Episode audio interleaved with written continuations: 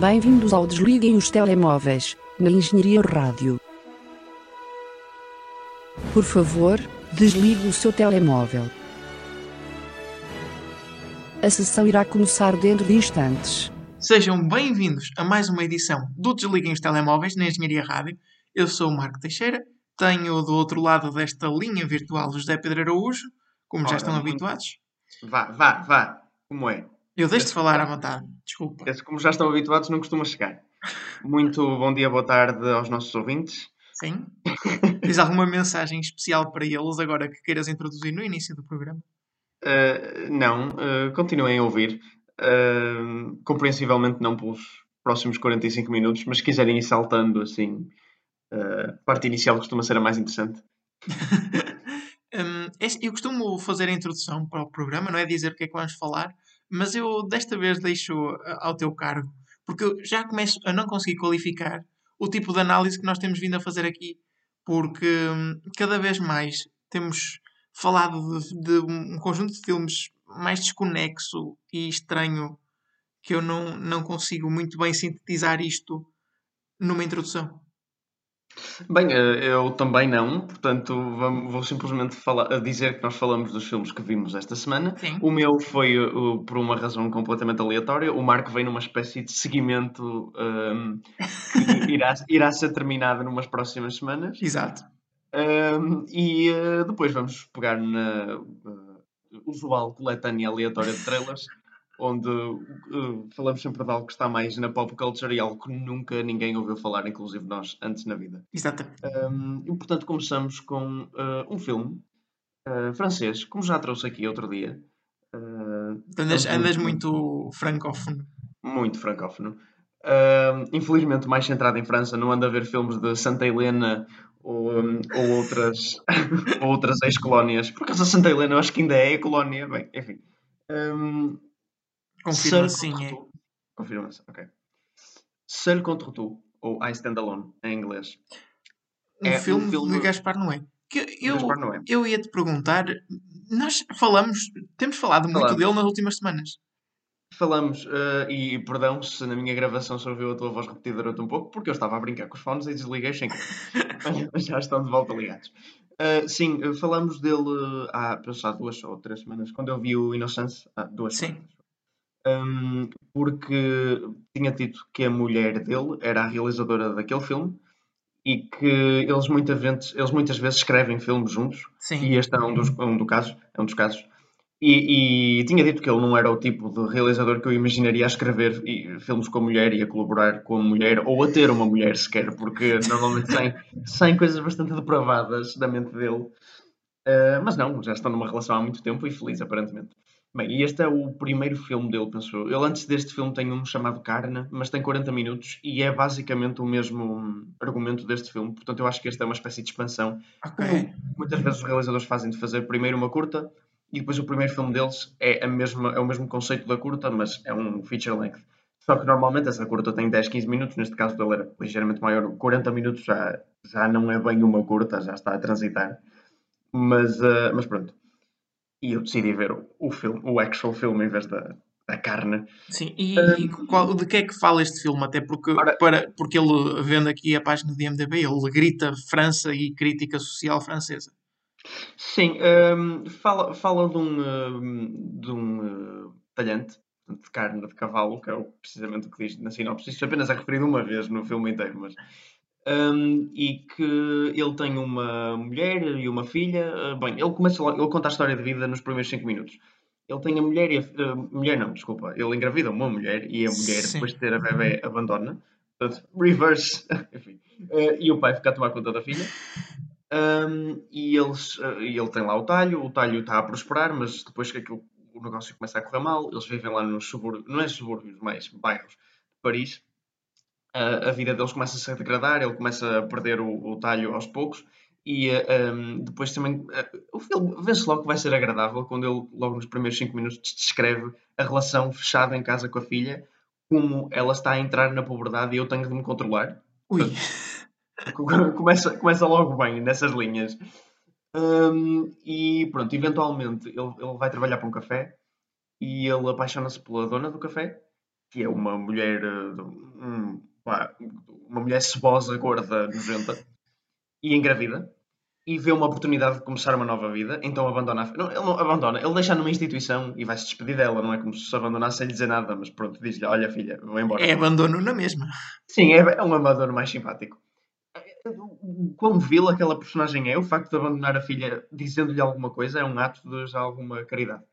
Um, e vai viver para Lille, que é um tipo de cidade que ele não estava particularmente habituado, porque ele está sempre a desenhar. Apesar de Lille não ser uma cidade muito pequena, ele vê como uma cidade pequena e como as pessoas têm mentalidade de cidade pequena e não gosta daquilo.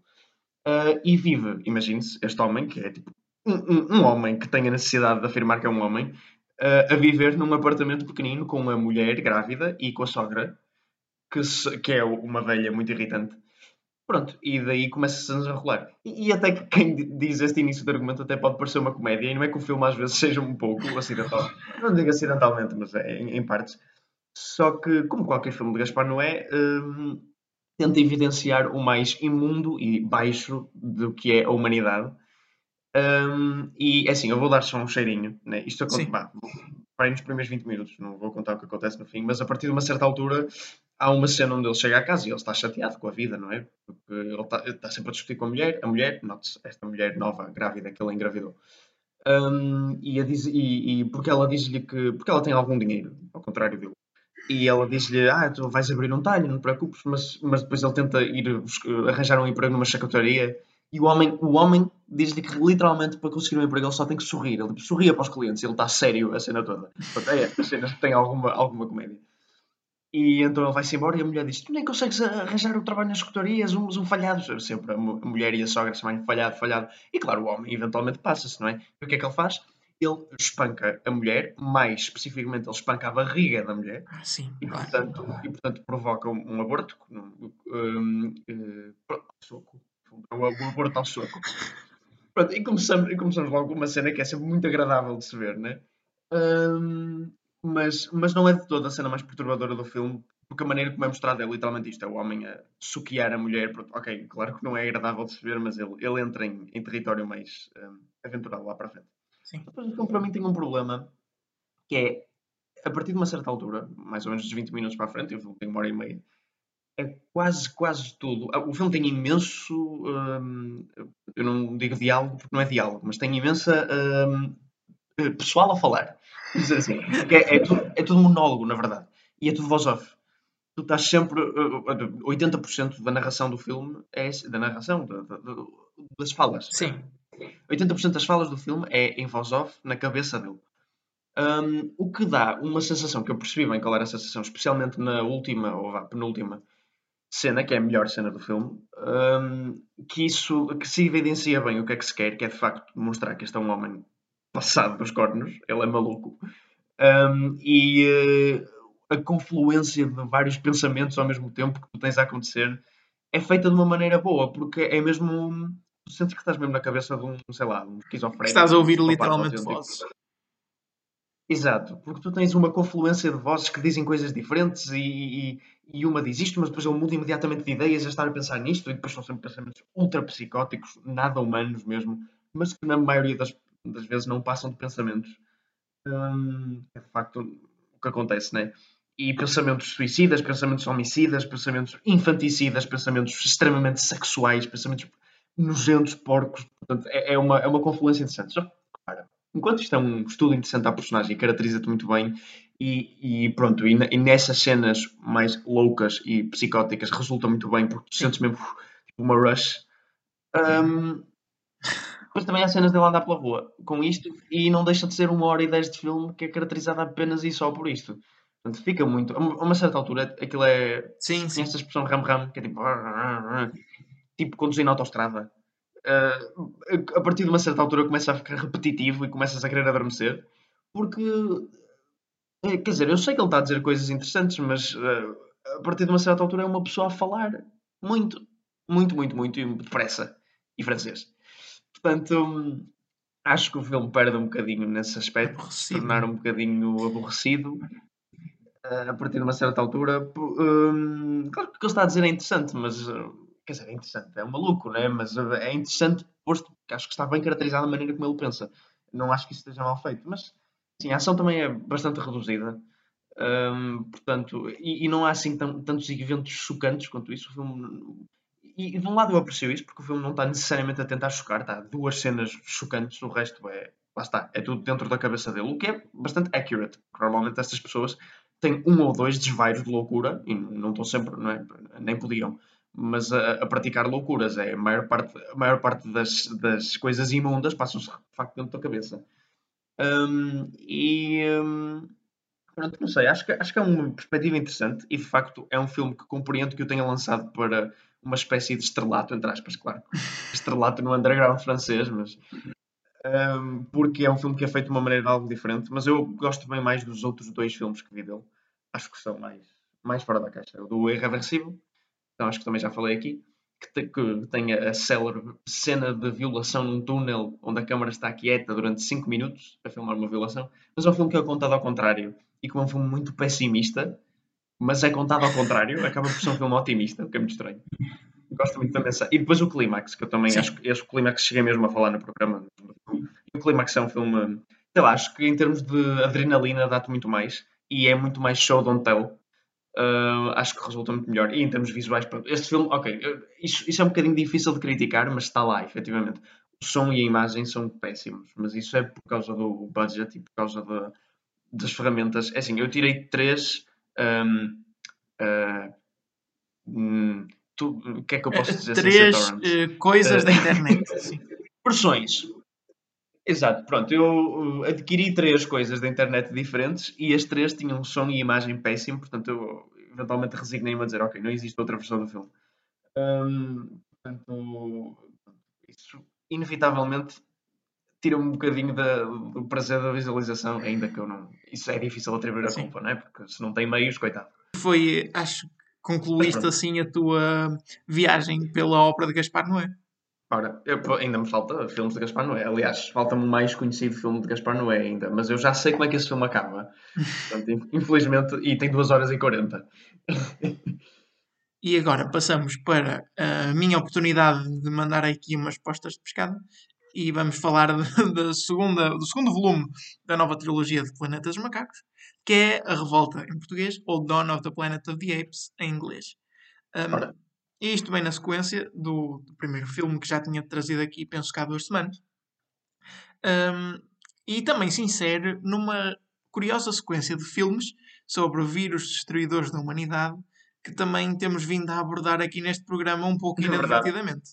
Verdade.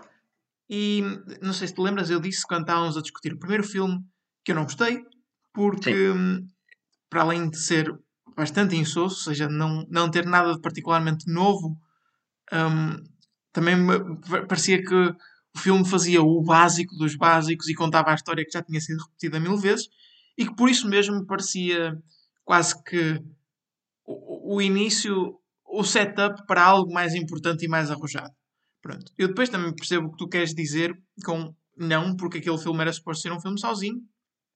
E, e de facto, sim, quando se fores analisar individualmente as cenas e o, o, modo como o filme é feito, sem dúvida. Mas o, o argumento daquele primeiro filme acho que eh, pede mesmo mais, porque está-te, uh, no fundo, a criar uma, um conflito que depois não é que o conflito do primeiro filme não seja resolvido, que é, mas parece que há ali algo mais a ser criado. Sim, sim. E que se justifique mais. E este filme, de facto, trata disso. E eu não estava, como não gostei do primeiro, não estava à espera de gostar deste, porque pensei que toda esta trilogia ia na mesma sequência do primeiro de tentar fazer aquele tipo de filmes Velocidade Furiosa, Transformers, onde tu tens que desligar completamente o cérebro e, e te tratam como uma criança de 3 anos ao longo dos outros, dos outros dois filmes. E este filme, não. Este filme surpreendeu-me imenso ao nível do argumento. A, nível, a nível da. Sim. que diga, apaguei quase o argumento completamente deste filme. Eu lembro-me do War, não me lembro do Dawn. de todo. Porque, para mim, Dawn of the Planet of the Apes entra num, em todo um plano filosófico e de uh, questão de valores que eu não estava à espera. A nível, e se calhar vou tirar já isso do caminho, vou falar disso primeiro. A nível de produção, a nível de como é que o filme uh, esteticamente é feito, não, não há nada especial. É o típico blockbuster mais desinspirado a nível técnico possível. Claro que temos sempre a questão dos macacos, que estão bem feitos digitalmente, mas isso vale o que vale. E para mim não tem grande valor. Uh, portanto, não é visualmente que o filme te vai dizer o que quer que seja. Se tentares reduzir isto ao mínimo uh, e tirares o argumento, vais ficar com macacos a dar tiros uns aos outros. E, e, e não é nada particularmente interessante. Agora, a nível de argumento, eu fiquei absolutamente surpreendido. Porque eu penso assim, no primeiro filme, podíamos substituir os macacos por quer que seja, por, uh, sei lá, uh, AIs destruidoras da humanidade e aquilo resultaria na mesma. Neste filme, não. Neste filme há toda uma desconstrução daquilo que é o início de uma sociedade, daquilo que é quase um contrato social.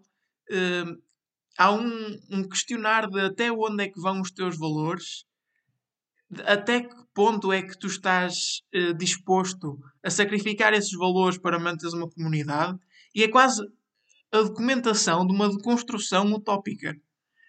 E, pá, se tu não te lembras do argumento, e para os que não viram o filme devem estar a rir neste preciso momento por eu estar a dizer que Dawn of the Planet of the Apes eh, de facto tem toda uma questão filosófica por trás, mas uh, de facto tem. E se concordares comigo, eu vou perder mais tempo a tentar desconstruir isso do que propriamente a falar de qualidades do filme, técnicas do filme. Força, eu adoro ser, adoro ser recordado por filmes que eu não dei o devido valor na altura, portanto. Não é assim, no, no primeiro filme, o filme acaba com a construção de uma sociedade de símia, é? portanto, de vários, vários tipos de macacos diferentes um, no meio da floresta. E quando começa este segundo filme, já a sociedade já está um bocadinho mais evoluída, mais construída e é apresentada uma série de regras que são a construção daquilo que já tinha sido apresentado no filme anterior. Um, e a principal é que eles não se devem matar uns aos outros. Portanto, um macaco nunca deve matar outro. E eles vivem em, em harmonia, um, as coisas funcionam todas muito bem, têm um sistema de governo bastante limitado, com os líderes uh, bastante bem definidos e toda a gente segue o mesmo líder. Mas depois, quando eles descobrem que afinal há humanos vivos, porque eles achavam que os humanos já tinham morrido todos por causa de um vírus, aí está o vírus, a, a questão da saga de filmes sobre o vírus. Eles, quando descobrem que há humanos vivos, depois começam a ter medo de que a sua sociedade seja posta em causa por causa de humanos que possam querer explorar os seus recursos.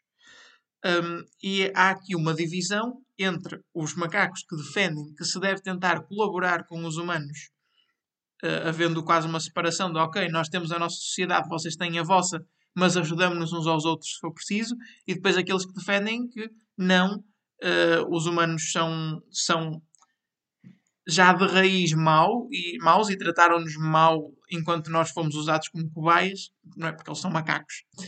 Um, e portanto nós devemos nos proteger deles atacando-os e defendemos-nos belicamente.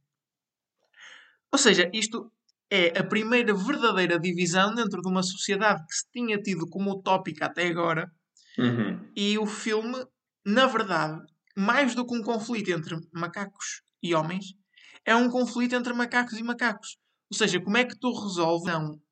E a primeira verdadeira divisão numa sociedade. Ou seja, quando um grupo de pessoas está na sua, no seu momento mais frágil, que é no início, que é quando ainda não houve nenhum verdadeiro conflito, ainda nada foi posto em causa, como é que tu resolves esse primeiro conflito?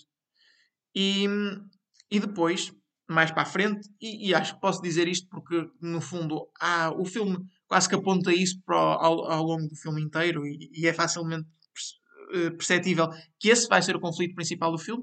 O conflito principal do filme é o que é que tu fazes com alguém que desrespeita as tuas regras mais elementares. Não é? Havendo um macaco que realmente matou outros macacos, o que é que tu fazes com ele? Deixa-lo viver ou matas? Porque segundo as tuas regras tu não o podes matar também. Ou seja, é o uhum. confronto entre a sociedade utópica que se tinha até aquele momento, em que tudo era possível eh, teoricamente, porque não havia nenhum conflito, e depois o modo como tu vais executar esses valores quando tu és confrontado com a realidade e essa utopia já não se aguenta. E eu não vou dizer como é que esse problema é resolvido e qual é, no fundo, a, a mensagem que o filme decide transmitir como sendo uh, a que prevalece na sociedade. Isso vou deixar para quem quiser ver o filme. Portanto, é toda uma questão filosófica e um ensaio, um ensaio moralista que eu não deste filme. Um, mas claro que se tirares isso, ficas com muito pouco. Mas é uma questão tão básica e tão fundamental deste filme que eu acho que não é justo estar a dizer ah, se tirares isto o filme fica mal porque, porque é o filme. É, é o filme. E sim, sim, não claro. sei até que ponto é que isto não funcionaria melhor como, como algo com menor poder de produção. Ou pelo menos com uma produção um bocadinho mais inspirada. Até porque as performances são, são más, são reduzidas. Há dois ou três elementos, plot points, que tu sentes que foram lá postos porque os produtores decidiram que aquilo não estava acessível o suficiente. E, e, e é isso que acaba por prejudicar um bocadinho. Mas lá está, como como foi ligeiramente inovador, especialmente para um, tipo, um filme com este poder de produção, acho que se justifica e foi uma agradável surpresa. Muito bem, ainda bem, e hum, penso que agora estás com mais motivação para ver o War, então. Sim. Eu, é assim, do, do, que me lembro foi o meu preferido, mas repara, eu como te disse, o primeiro eu vi e associo uma grande nostalgia, foi um Sim. filme que eu vi quando era pequeno e gostei de pessoas. Eu já tinha 11 anos, né? mas pronto. Este eu fui ver ao cinema e era numa altura que eu não via muitos filmes, portanto eu achei o filme um bocado aborrecido na altura. Uh, acho que podes perceber, foi 14 anos talvez, não era. Sim, sim, sim. Não talvez não, tivesse bem... a capacidade para analisar questões. Não era bem o que eu estava à espera. E o 17, o 17, o outro já saiu em 2017. O outro já saiu em 2017, mas eh, e portanto pronto, já, tive, já apreciei mais e, e lembro-me que gostei do, do War da Planet of the Apes. Especialmente tecnicamente, lembro-me que o filme estava. Hum, lembro-me de ser o melhor dos três. Aquilo abre logo muito a. Penso que é o War e não o Dawn. Abre a Blade Runner com aquele texto uh, igual e Deve ser o War.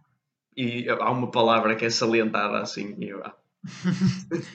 e penso que saíram no mesmo ano até o Blade Runner e o e o War, o Blade Runner 2049. Isto é. Assim que vir o último filme, tra trarei a sua análise aqui e Muito vamos ver se, se fica a meio do primeiro e do segundo em termos de qualidade para mim ou se supera. Ou, ou qualquer um dos dois, não é? Ou se, fica, ou se é o pior. Sim, lá está, por isso supera tanto para cima como para baixo. Ah, ok, ok, certo. É, são, é do mesmo realizador, que é o Matt Reeves, que já agora é o realizador que está encarregue do uh, Batman, do próximo Batman. Um, não sei se sabias. Eu sabia sim. Mas, e, o... mas ainda bem que trouxeste essa informação.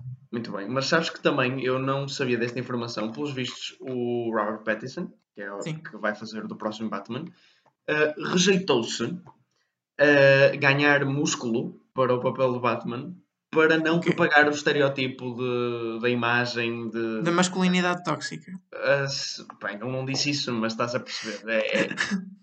Um, tu achas sobre isto? É só assim, não... sei que ainda não estamos nas notícias, mas. Eu não, não tenho, sinceramente, eu não tenho nada contra. Porque se fores a ver aquilo que é a personagem do Batman, acho que nada exige que ele seja particularmente bem construído fisicamente. Especialmente se fores a pensar no modo como ele tem sido retratado nos últimos filmes, e estou a falar agora especificamente de, do universo cinematográfico, ele não precisa de muito, muito poder físico. Aliás, eu acho que a personagem dele se caracteriza mais por uma seriedade intelectual e por uma um, astúcia que se calhar não é muito característica dos super-heróis. E até pode ser uma boa maneira dele se marcar como uma personagem diferente. Pá, talvez, mas quer dizer, é um filme de, super-heróis. É, não, é, não é um filme de autor. Uh, ok, está bem. Não é, não, sim, não, não é, mas é. pode ser, está bem. Pode ser. Kinda, mas, mas houve. Há, há, e há, os filmes de super-heróis podem ser sempre um bocadinho mais, não é? E pode ter tipos de super-heróis diferentes. Uh, e acho que, especialmente nesse universo da DC, há falta de algo um bocadinho diferente. Os filmes do Batman são sempre muito mais psicológicos do que, do que os outros. E algo que foi perpetuado até pela trilogia do Nolan. Pois, mas a ah, trilogia do Nolan conseguiu inovar sendo fiel.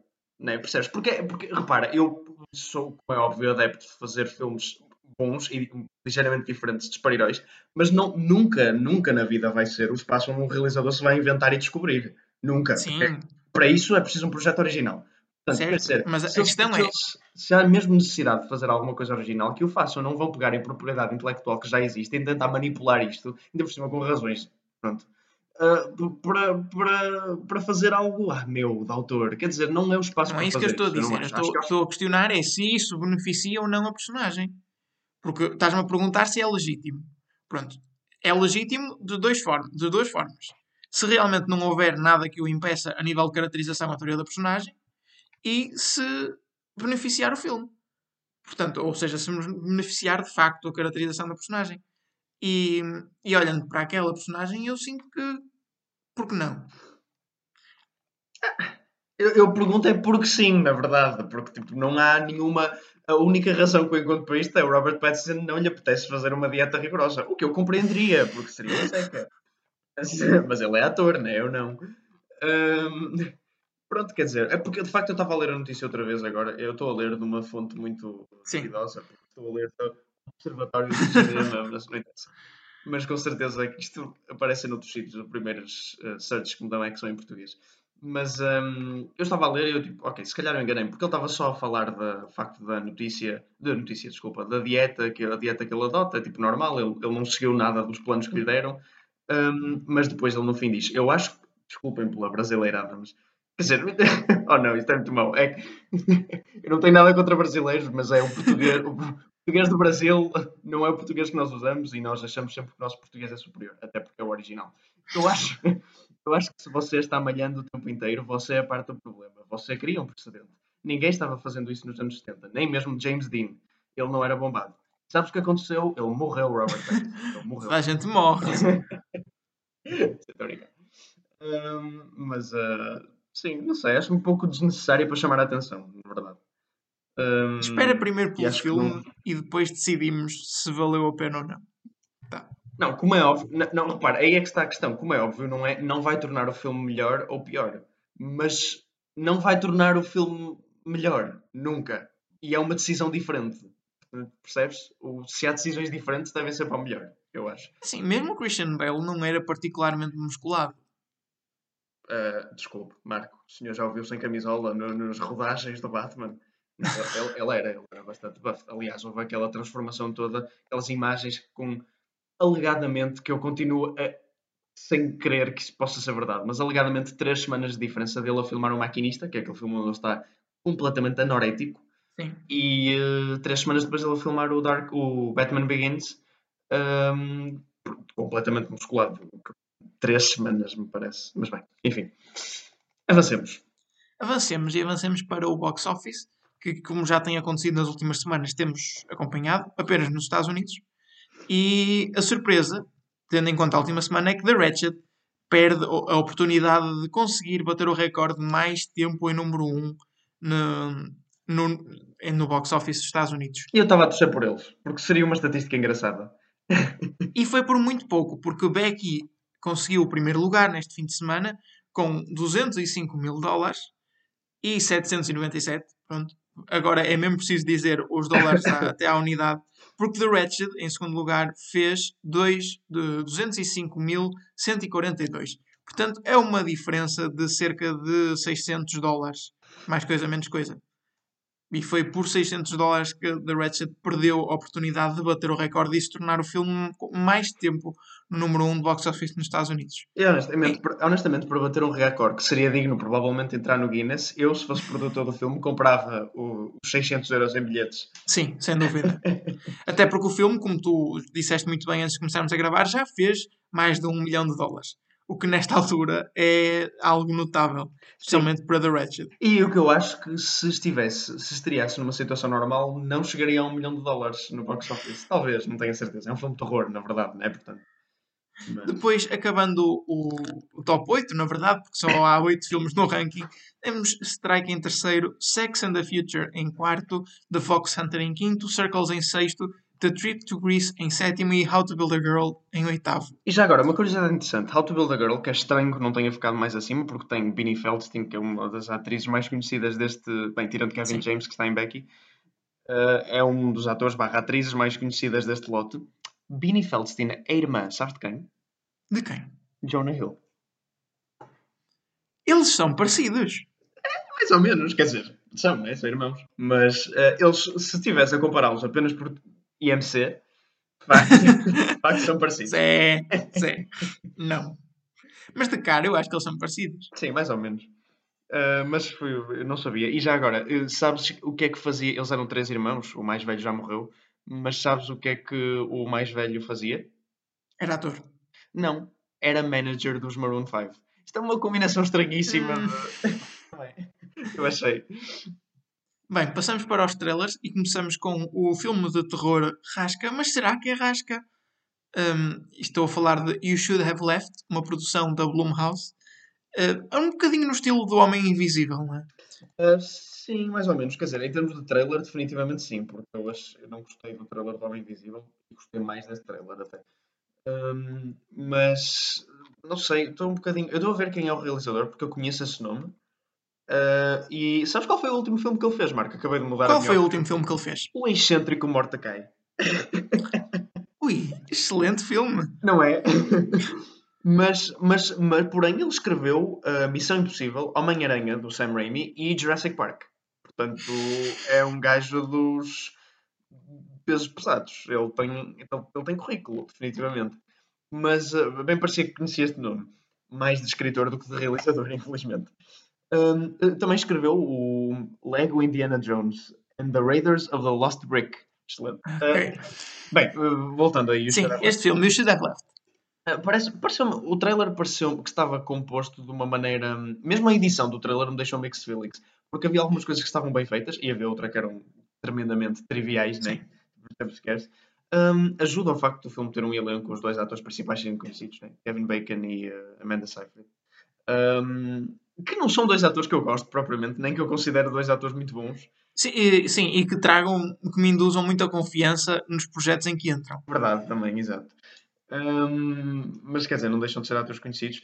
E não sei, houve coisas que eu gostei no trailer. A, a cinematografia não me parecia má, a arquitetura da casa estava bastante bem composta. Algo que o Invisible Man também uh, acertou bem. Sim. Tinha uma casa espetacular e ambientes bem, bem compostos. Acho que isso tem, tem bom poder de produção, parece-me um filme. Um, e, ou seja, não tem um ar foleiro, pelo menos isso é bom. Em termos de do que se, olha, do Sim, que Agora, se, do que está a passar, do que está a passar mais ou menos, parece tremendamente genérico. Mas, aliás, eu já nem me lembro ao certo sobre o que é que é o filme. É uma casa assombrada. é uma casa que Eles eh, compram. cujas dimensões no interior são maiores que no exterior e está amaldiçoada por Ok, alguma sim. coisa. Sim, mas isso das dimensões do exterior maiores que no interior é apenas um plot point, não é tipo a principal razão. Mas isso pareceu-me interessante, por exemplo. Hum, não sei, depende, depende de se eles mostraram um pouco e se ainda há mais a explorar o conceito. Isto pode ser uma história interessante. Se de facto tudo o que eles mostraram é isto e a casa está assombrada por um espírito qualquer em que eles encontram um livro poeirento a meio do filme que descreve os malfazeres do espírito e Sim. eles compraram a Casa Assombrada sem querer e agora só querem sair dali. E, eh, esse filme eu já vi 15 vezes, portanto não. E Bem. quanto a Bill and Ted Face the Music, Ah, tu não viste 15 vezes o primeiro Bill and Ted, aliás, Não. nem o viste nenhuma, tal como eu. Hum, no entanto, agora vais ter a oportunidade de ver a sequela quando os atores já têm. Que idade é que eles têm? Desconheço, mas o Keanu Reeves já deve ter uns bons 55. Também não o impede de fazer o próximo Matrix, né? Hum, Sim, mas para o contexto, Bill and Ted é um filme. sim, sim, exato. É, Isso é, isso é estranho nesse aspecto. É um, filme, é um stoner movie, Sim. né, no fundo. E eh, pronto, e é um stoner movie com os atores na casa dos 50. É só. Eu não gosto de usar esta palavra porque a própria palavra já se tornou cringe, mas é cringe. Eh, um, sei lá, parece-me parece uma tentativa muito, muito forreta mesmo, porque o, ar tem, o filme tem o mesmo Sim, ar sem forreta dúvida. de, de lucrar em nostalgia dos anos 90. Sim, eles tentam Eh, adotar a mesma estética do filme original e não, Sim. não resulta, porque parece só estúpido. Isso soa-me, a, sei lá, Dumb and Dumber 2. Eu juro que estava a pensar só- no mesmo filme. É, não é? Também porque são duas pessoas um bocado burras, né? Dá, dá para comparar. Um, uh, s- e também com um, um ator que está um bocado washed up. Se bem que o Keanu Reeves agora está no, na Keanu Suns, né? ele não está washed up, mas- esteve durante muito tempo. Um, e, o, e quer dizer, isso continua a fazer coisas destas, bem que volta. Uh, o que lhe vale é puramente o- só o John. Wick, né? porque de resto também não. E pronto, tem o novo Matrix que- no qual eu não deposito muita confiança. Quer dizer, deposito, honestamente, eu deposito mais confiança do que o resto do pessoal está a depositar, porque eu gosto dos projetos recentes, este- tirando o Jupiter Sério. Ascending. Do, eu gosto muito do Cloud Atlas e sinto que, que por mais fuleiro e estúpido que esse filme seja, tem, tem imenso coração, tem imensa alma, é mesmo um filme super eh, ternurento e eu estou à espera disso do Matrix também. Mas bem, de uma maneira um pouco diferente. Mas eh, eu derivo muito aqui. Hum, é assim, eu nunca vi Ted, portanto eu não tenho muito para dizer, mas eh, não. É que é mesmo. Parece forreta, é isso? Parece. E quanto a Jesus, Jesus Shows You the Way to the Highway, um título um pouco difícil de dizer, um, de uma produção estranha, e claro, isto já vem naquele lote de filmes que nós temos que apresentar aqui, porque não há trailers suficientes para nós falarmos de- só de filmes com elevada qualidade. É um filme sobre agentes da CIA que decidem confrontar agentes da União Soviética num jogo de realidade virtual mas tudo isto com uma estética muito estranha. Sim, muito B-movie, mas ultrapassa isso a uma certa altura. É muito B-movie e um bocado uh, exploitation. É isso que faz-me lembrar um bocadinho os filmes de Black, de Black Exploitation. Sim, fa- faz lembrar um pouco. E de- mas depois, de facto, a estética é muito estranha na cena onde eles estão dentro do Psycho Book, Sim. que é o, o tal, a tal realidade virtual, onde as caras de. parece Stalin e o- outras. só consegui identificá-lo a ele com a foice e o martelo. E as caras das personagens. Imaginem um pedaço de papel. Um pedaço de papel. Aquelas máscaras do. Ronaldo que os turistas andam. Exatamente, exatamente, boa, perfeita analogia. Ou seja, é um pedaço de papel uh, plano que é dobrado à volta, é que é ligeiramente dobrado em um U para, para fazer pronto, a curvatura de uma cara. É, é estranhíssimo. Ahm, mas sei lá, pareceu-me. Nós se calhar tem a ver com a saturação Deste dos tipo, sim. filmes destes que nós temos vindo a analisar. Que são, somos estúpidos, não é? E, e na maior parte das vezes são muito one note. Uh, ou seja, tem piadas nos primeiros 10 minutos. Como, como tu muito bem apontaste, isto parece um vídeo do YouTube. E tal como um vídeo do YouTube, que tem 10, 5 minutos por alguma razão, porque tem piada apenas nessa duração. E mesmo às vezes, nessa duração já se cansam. Uh, mas agora, fazer uma hora e 23 disto uh, parece demasiado. Eu concordo plenamente Ah. contigo. Hum, acho que neste ponto, quando já há esta saturação, fazer este tipo de filmes apenas por serem estúpidos já não chega. E tem que haver algo mais que me parece que este filme não tem. Sim. E Avancemos. avancemos para. Acho que este vai ser o que nos vai ocupar mais tempo. Tomaso, ou Tomaso, não sei, mas acho que é Tomaso. Um Uhum. filme de Abel Ferrara com Willem Dafoe, aquele que é um estudo de uma personagem muito estranha. E eu vou deixar-te, Zé, pegar no fio narrativo deste filme. Epá, não há muito fio narrativo para pegar, mas é sobre um homem ah, que vive em Roma e, portanto, tem alguns problemas com ah, si próprio, seria a melhor maneira de o pôr. Um, e algum tipo. Ele, ele começa no trailer a falar numa reunião espécie algo anónimos, né? Um, e há um flashback dele a tocar ah, harmónica ou algum tipo de um instrumento estranho que se toca com a boca num show russo. Opa, é, é muito estranho. E depois ah, os increasing problems dele com a família, com a sociedade à volta dele e uma cena onde ele está a perseguir talvez a mulher com uma lâmpada, um candeeiro. Coisa coisa muito estranha. Bem, enfim. Mas, Mas o, quando eu digo o- fio narrativo, é mais no sei. sentido de como é que isto se traduz na vida do realizador. Sim, sim, sim. Eu sei, eu sei. Era isso que eu ia falar agora. Porque o Marcos chegou ao fim e disse: uh, Gostava de saber sobre quem é que isto é, porque parece uma história interessante. E eu disse: É, é uma história real. Eu disse: Bem, e de facto, se bem, a capa do filme é uma assinatura. E quando a capa do filme é uma assinatura, remete muito para uh, Uma biografia. uma biografia, exato. E eu fui ver, e de facto não é uma biografia, se bem que ainda é uma biografia. É uma, é uma, esta personagem é fictícia, mas ah, é baseada, aparentemente, ah, nas experiências do realizador e do ator. Portanto, e com umas pitadas de ficção. Ou seja, é uma espécie de three-way entre a vida do Abel Ferrara, o realizador, entre a vida do Willem Dafoe, o ator principal, e ficção. Será Um, que há algo mais interessante do que isso? Sim, é, é uma mistura muito interessante, porque se do que eu descrevi, e mais se virem o trailer, a personagem principal é muito, muito afetada e parece hilariante. Um, e pensar o quando aquilo é ficção, quando aquilo é Willem Dafoe e quando aquilo é Abel Ferrara, é uma, é uma experiência interessante. Porque na verdade ninguém quer muito saber da parte de ficção e na verdade ninguém quer muito saber da parte do Abel Ferrara. Mas se imaginares que o Willem Dafoe, que é o ator que faz da personagem, já fez algumas daquelas coisas na vida real, é hilariante. Porque de facto, eu imaginar um ator para ser genuinamente maluco seria com orgulho o Willem Dafoe. Um, sim, sim. Talvez, talvez, talvez há uns Charlie Sheen e Shia LaBeouf, não é? mas, uh, mas é, um, é, é, um nível desconfortável de, de maluqueira, né? Sim, não é um maluco, um maluco simpático que vive na porta ao lado, que tu tens Exato. um pouco de medo que ele um dia te vá assassinar a ti e à tua família, mas ao mesmo tempo tu não deixas de socializar com ele. Sim, sim, é aquele maluco ativista e, bem, eu não, não, não, não, não pode ser. Uh... Eu vou uh, aproveitar a tua deixa para falar de ativismo e desta vez da troca de tweets entre Daniel Radcliffe e J.K. Rowling. Podias ter aproveitado melhor a, a, deixa, porque é ativismo e uma maluca. Portanto, não. Bem, J.K. Rowling tweetou que não simpatiza muito com a causa do transexual porque diz que defender que o conceito de sexo não existe, sexo, género, não é? Deveria ser uh, a linguagem utilizada, mas ela disse sexo. Uh, se, se, esse conceito não existir, então a causa da luta das mulheres uh, deixa de ser válida, não é? Porque deixa de, de, se poder dizer que as mulheres são oprimidas ou desvalorizadas e são inferiorizadas porque, na verdade, o conceito de género não existe. Ora bem, eu Primeiro, eu, se calhar perdi algum tempo a analisar estas palavras. Não é que tínhamos muito, mas muito rapidamente.